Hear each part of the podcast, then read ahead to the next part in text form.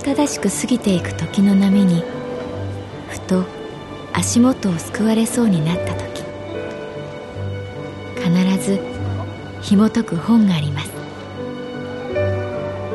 その本にはある女性の人生が描かれています。どこにでもあるごく普通の人生。でも本の中の彼女に出会うと心の湖に波紋が幾重にも広がるようにゆっくりと優しい言葉が満ちていきます。今日はどんな彼女に会えるでしょうか？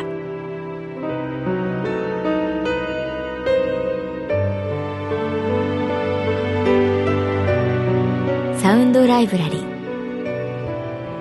世界に一つだけの本。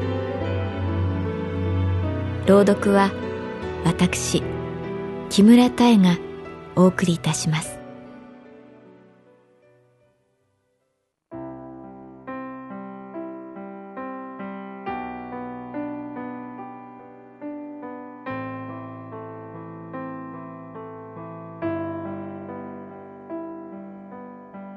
私の名前は月原かな子38歳。旅行会社に勤めている。来週末トレッキングに誘われたので靴を買いに行った。メレルを求めて靴屋さんに入る。お店に入った瞬間ゴムの匂い。その匂いを嗅いだら私は幼い日のことを思い出した。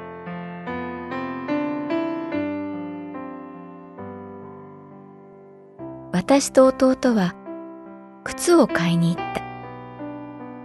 私が小学5年生。弟は2年生。母にもらった五千円札を握りしめ近くの商店街に向かった。運動会が近づいていた。私にはどうしても欲しいスニーカーがあった。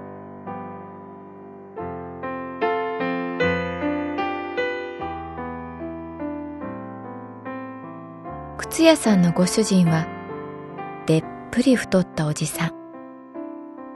真っ赤なサスペンダーをしていてなぜかいつも汗をかいている。私はそのおじさんが苦手だった。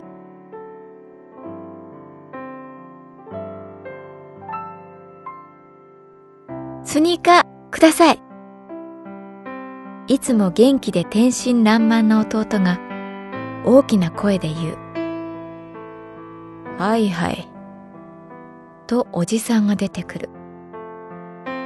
私は一人静かに選びたかったのに、と弟を軽く恨む。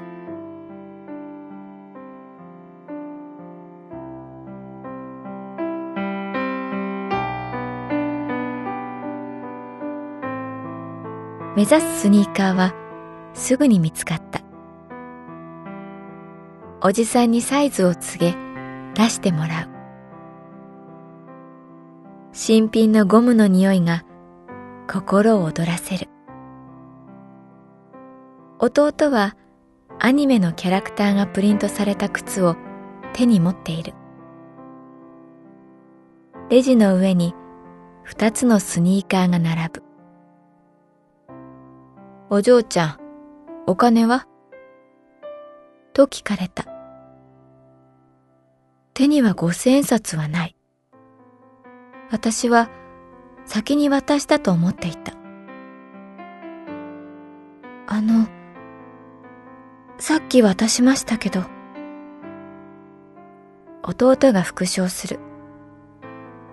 さっき渡しました。いやいや、もらってないよ。おじさんはサスペンダーをピチンと鳴らして答える。そんなはずありません。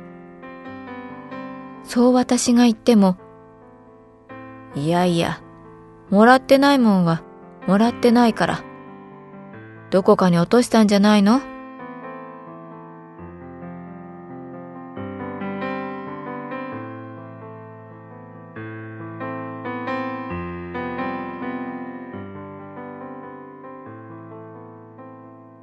私は自分が馬鹿にされているように思えて、いえ、渡しました。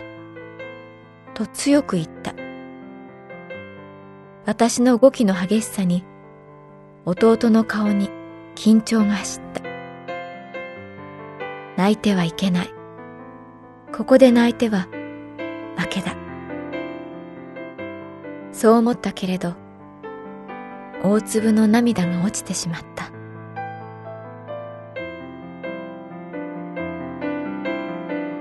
しました。涙声で私は叫んだ。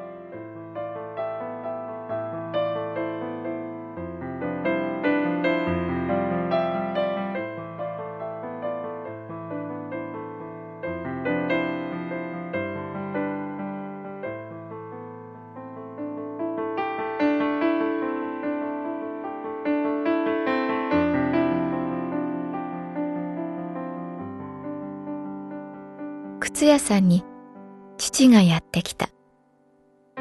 私が頑固に譲らないので、おじさんは親を呼んだのだ。おじさんが電話番号を聞いたとき、私はかたくなに無言だった。父さんも母さんも関係ない。これは自分とおじさんの問題だ。ところが、弟は番号を自慢げに披露した。また私は弟を恨む。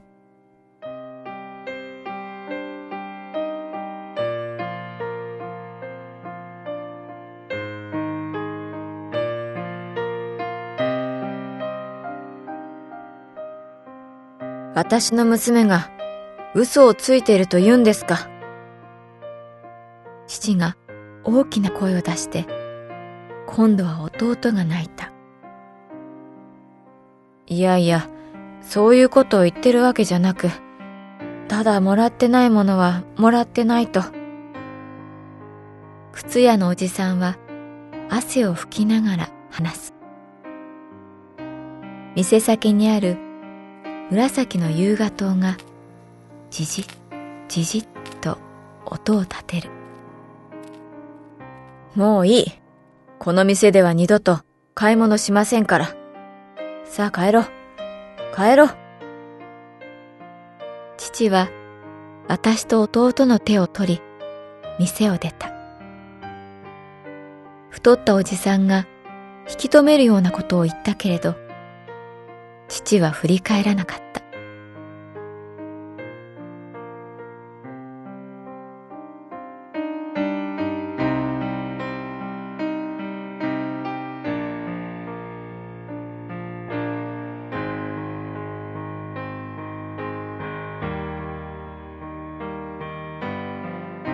父は、本当に渡したのか？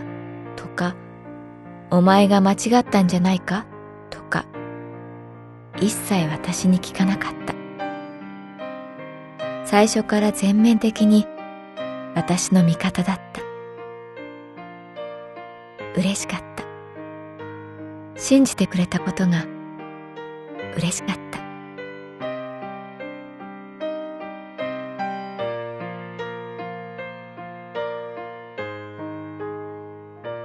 弟はずっと泣いていた。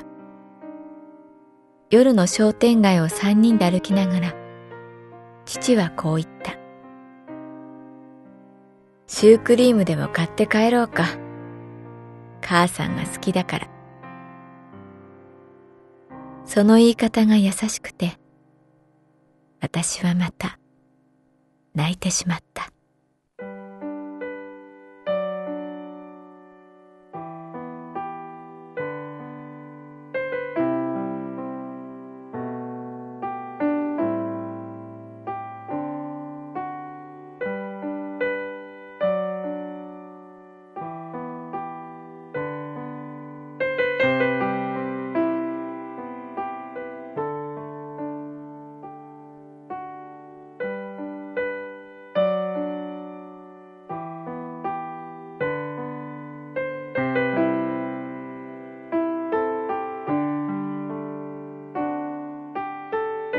高校生の弟が初めてガールフレンドを家に呼んだ時一番張り切ったのは母だった。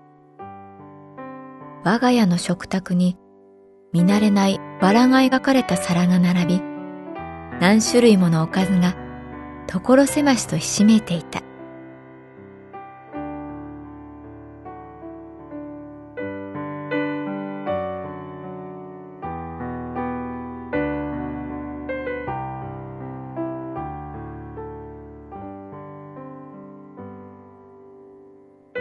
弟は近くの駅まで彼女を迎えに行った。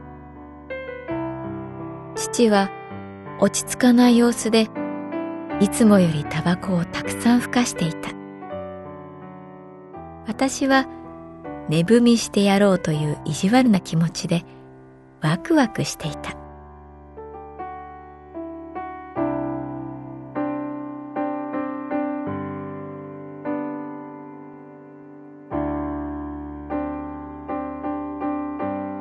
玄関に現れたのは想像よりおとなしそうで控えめな少女だった。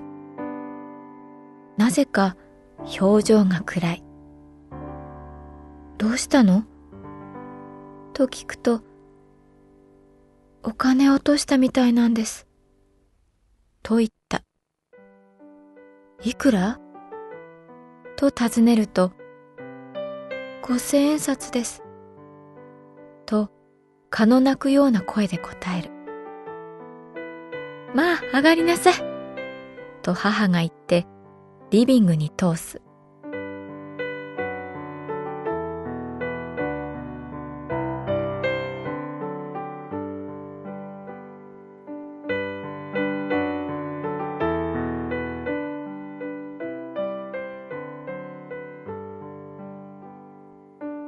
聞けば彼女は手ぶらで招かれるのは良くないとご両親に言われ、五千冊をもらってケーキ屋さんに行ったのだけれど、そこで自分がお金を持っていないことに気がついたらしい。確かに、ここに入れておいたんです。と、彼女は小さなポシェットを叩く。いいですよ、手土産なんて。さ、ここに座って。母がいつもより少し高い声で話す。でも彼女の落ち込みはかなり深かった。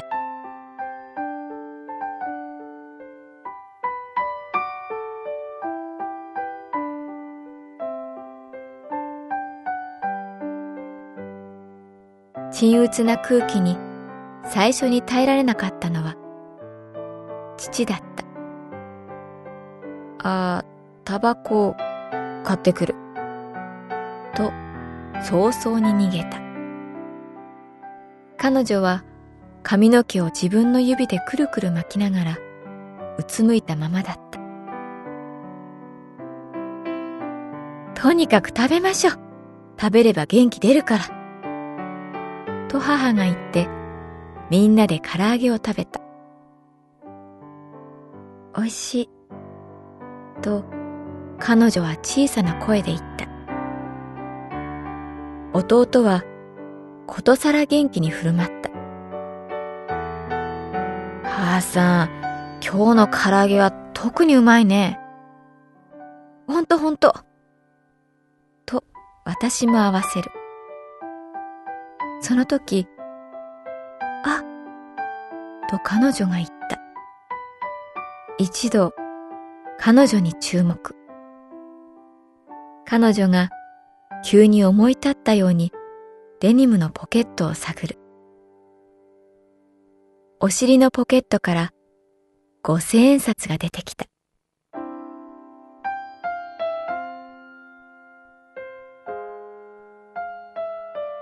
なんだよ。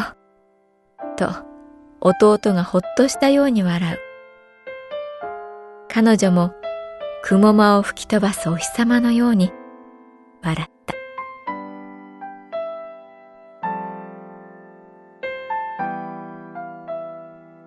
ただいま、と玄関で父の声がする。絶妙のタイミング。父さん、五千冊がね。と私が言おうとしたら、父が先にこう言った。いやー、見つかったよ、五千円札。みんなが父を見る。ケーキ屋さんの道路の脇にさ、ほら。そう言って見せた五千円札は、ご丁寧に隅の方が汚れていて。これでしょう、多分。渡された彼女は、一瞬、考えて、りがとうございます。これです。と答えた。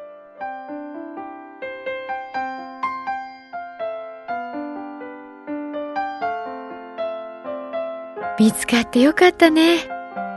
と私たちは言った。父は幸せそうに笑った。弟が彼女を愛おしそうに見つめた。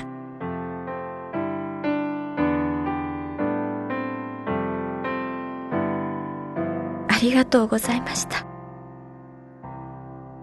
もう一度彼女が言った。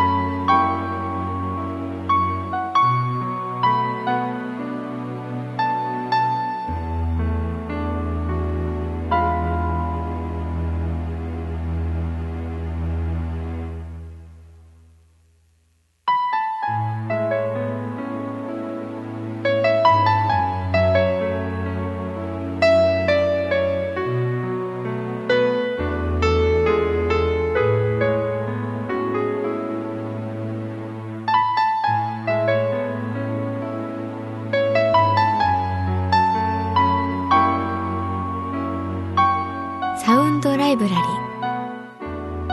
世界に一つだけの本。作構成北坂雅人。朗読は私木村多江でお送りいたしました。